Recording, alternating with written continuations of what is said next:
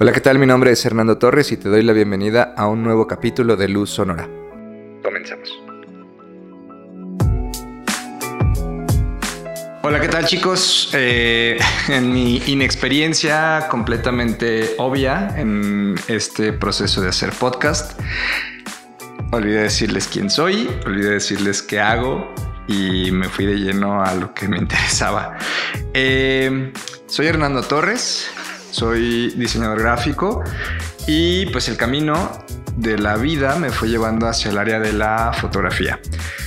Tengo aproximadamente 6 años, 7 años haciendo fotografía de manera más, eh, pues de manera más constante, aunque la fotografía siempre había sido un, pues un, eh, un acto constante en mi vida, a pesar de que no fuese algo formal, siempre me interesó hacer imágenes, aunque a veces era en analógico, a veces era en digital. Em, tengo ya un rato haciendo, haciendo fotos. No siempre consciente de lo que estaba haciendo, ni mucho menos en, en el interés abocado a una área en especial o alguna temática en especial. Más bien era crear imágenes, seguir creando em, pues toda esta serie de, conceptos y capturas que a final de cuentas pues no eran más que fotografías de alguien que tenía una cámara en la mano y ya está, ¿no? Sin ninguna pretensión. Creo que eso es lo interesante. el capítulo anterior, bueno, sí, en el capítulo anterior, en el capítulo 1, este es el capítulo número 2 de este podcast, Luz Sonora. Eh, hablábamos sobre las imágenes y sobre el poder que tenían, sobre cómo nos rodeaban, sobre cómo estaban presentes constantemente en nuestra vida. Y también estuvimos dándole una vuelta hacia cómo es que se van vinculando en nuestro cotidiano. De manera que a veces ni nos damos eh, pues cuenta de, lo que sucede, de que pensamos en imágenes, creamos imágenes con nuestra imaginación, con nuestra cabeza visualizamos cosas que nos gustaría que nos sucedieran en nuestro día a día de manera cotidiana y lo hacemos de, una forma casi casi automática. Entonces el, tema de hoy vamos a continuar un poquito con eso. No pienso alargarlo más allá de este episodio, pero sí quería a lo mejor cerrar algunas cosas que tenía por ahí pendientes y sobre todo que me quedé en, el tintero la el podcast pasado porque no me quería extender tanto. Entonces, bueno, más o menos va por ahí. Eh, terminé por ahí con una frase de Sartre que justamente hacía alusión a que es más fácil para nosotros identificar o apropiarnos de una imagen que de una serie de imágenes. El sentido de esto es quizá eh, que podemos a lo mejor entender más fácilmente una sola imagen por vez que una serie completa de imágenes una sucesión completa de imágenes que pueden tener una narrativa, un vínculo, una conexión entre ellas y que al final de cuentas están contando mucha más amplitud de la historia que está frente a nosotros. Yo en lo particular creo que las imágenes son una forma de comunicación completamente eh, determinada por su lenguaje, por su forma de eh, interactuar con el, que está enfrente de ese mensaje, inclusive por el emisor del mensaje, porque eh, el emisor es aquel que captura o aquel que genera esa imagen. Entonces, si yo tengo la percepción o la perspectiva de un fenómeno determinado y eh, abstraigo de la realidad o recorto en una fotografía ese fenómeno, voy a estar mostrando lo que yo quiero que la gente vea. Sin embargo, mm, pues realmente no es, vamos, valga la redundancia, la redundancia, no es la realidad completa, ¿no? Solo fragmentos. Y bueno, dentro de esos fragmentos dependerá mucho con qué lente se toma, si es un fragmento más grande, más pequeño, más eh, a detalle, más un plano abierto. Entonces hay muchas cosas que afectan al mensaje mismo de esa eh, de, ese pequeño segmento de vida o de realidad que yo quiero tomar y contemplar y eh, apropiarme para después comunicárselo a los demás, ¿no? De hecho, la otra parte es que justo cuando vemos imágenes o cuando vemos fotografías o cuando vemos eh, pues realidades capturadas en cuadros, en rectángulos, en círculos, en cualquier forma geométrica que la imagen tome, es eh, ya una imagen procesada, ya una imagen digerida, ya una imagen abstraída. Sin embargo, nosotros la podemos resignificar, ¿no? Eh, es decir, nosotros podemos volver a darle otro significado, podemos entenderla, sentirla, vivirla de otra manera, muy distinta a como quizá fue tomada.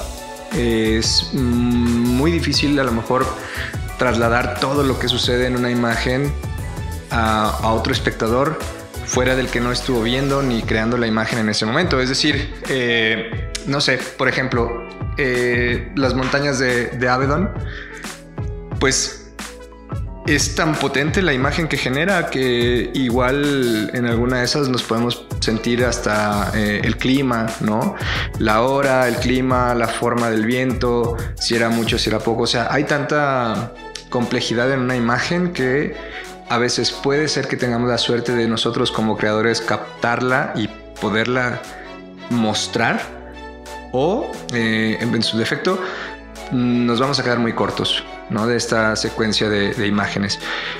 Y hago una pequeña acotación que es el, proceso que justamente pasa cuando compartimos con alguien alguna, alguna vivencia, algún recuerdo que no eh, estuvo esa persona con la que estamos compartiéndolo con nosotros. Es decir, solemos recurrir a esta, esta frase, ¿no? De imagínate que estaba yo parado ahí frente al mar, bla, bla, bla. Entonces imagínate el calorón que estaba haciendo. O sea, esta parte de imagínate y dejarle o delegarle al otro, eh, pues la responsabilidad o la capacidad de que él interprete o, entienda lo que nosotros queremos decir a través de, decirle esto, ¿no? imagínate que.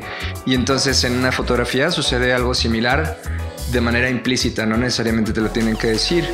Sin embargo, ¿qué puedes decir sobre la imagen que estás viendo? Puedes decir a lo mejor la temperatura, la fecha o el clima en general, si había humedad, si estaba haciendo mucho calor, si era eh, algo de frío, si había viento, si no, o sea, un montón de parámetros que al final de cuentas, como el, el medio mismo nos, nos limita, pues tendremos que cortar ahí, ¿no? Entonces, eh, eso es lo interesante de la misma imagen, que más allá de tener ya de por sí un lenguaje, pasa después a ser una narrativa y esa misma narrativa a reinterpretarse por el observador, el lector, el que observa y hace suya la imagen. Entonces, en ese proceso, creo que eso es lo, más difícil, lo más interesante de la fotografía misma, que es un mensaje y mil o millones a la vez, dependiendo de quiénes vean ese mensaje. Eh, sin embargo, a veces el, el, mensaje solamente tiene un emisor, o sea, no son varios emisores, sino que solamente es un emisor y queda la imagen a su propia suerte de quien la vea y quien la interprete y quien entonces decida finalmente qué significa esta imagen, qué es lo que representa, qué es lo que para cada uno en su eh, unicidad eh, quiere aceptar, quiere apropiar y quiere entonces contarse con esa fotografía la propia historia.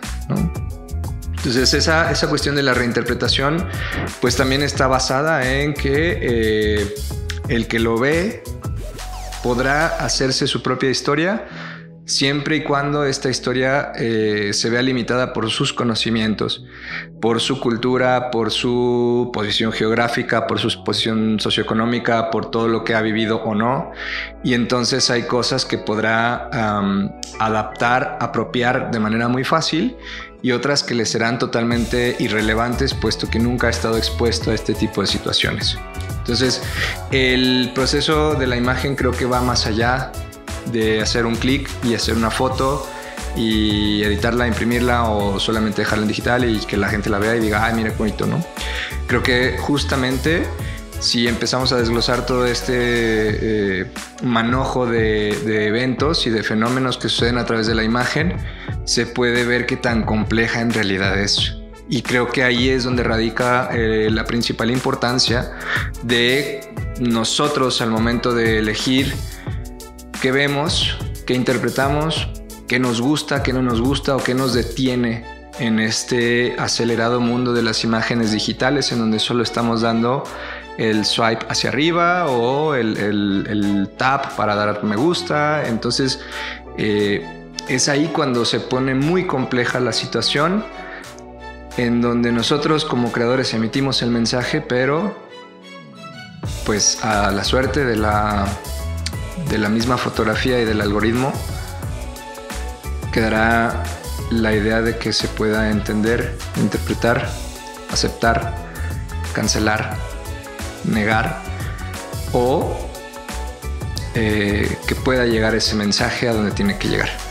Creo que es mi invitación a solamente mm, reflexionar sobre este fenómeno de la creación de imágenes, ¿no? Sobre eh, qué va a pasar al final después de que yo haga esta imagen y que trate de con esta imagen generar el mensaje y mandarlo como si fuese una cápsula perdida en el espacio a ver quién la encuentra y quién la encuentra a ver qué encuentra en ella y qué descifra en ella. Y bueno, para mí esa parte creo que cierra eh, este segundo capítulo, sobre todo para dar justamente un, broche final al primer capítulo que está eh, compendido junto con este, que es imagen en general, eh, no fotografías como tal, solo la interpretación de las imágenes. En fin, quedo para el siguiente episodio. Les agradezco muchísimo que estén escuchando y de verdad, por favor, les voy a, dejar las redes sociales por acá. Eh, en Instagram me van a encontrar como arroba luz sonora.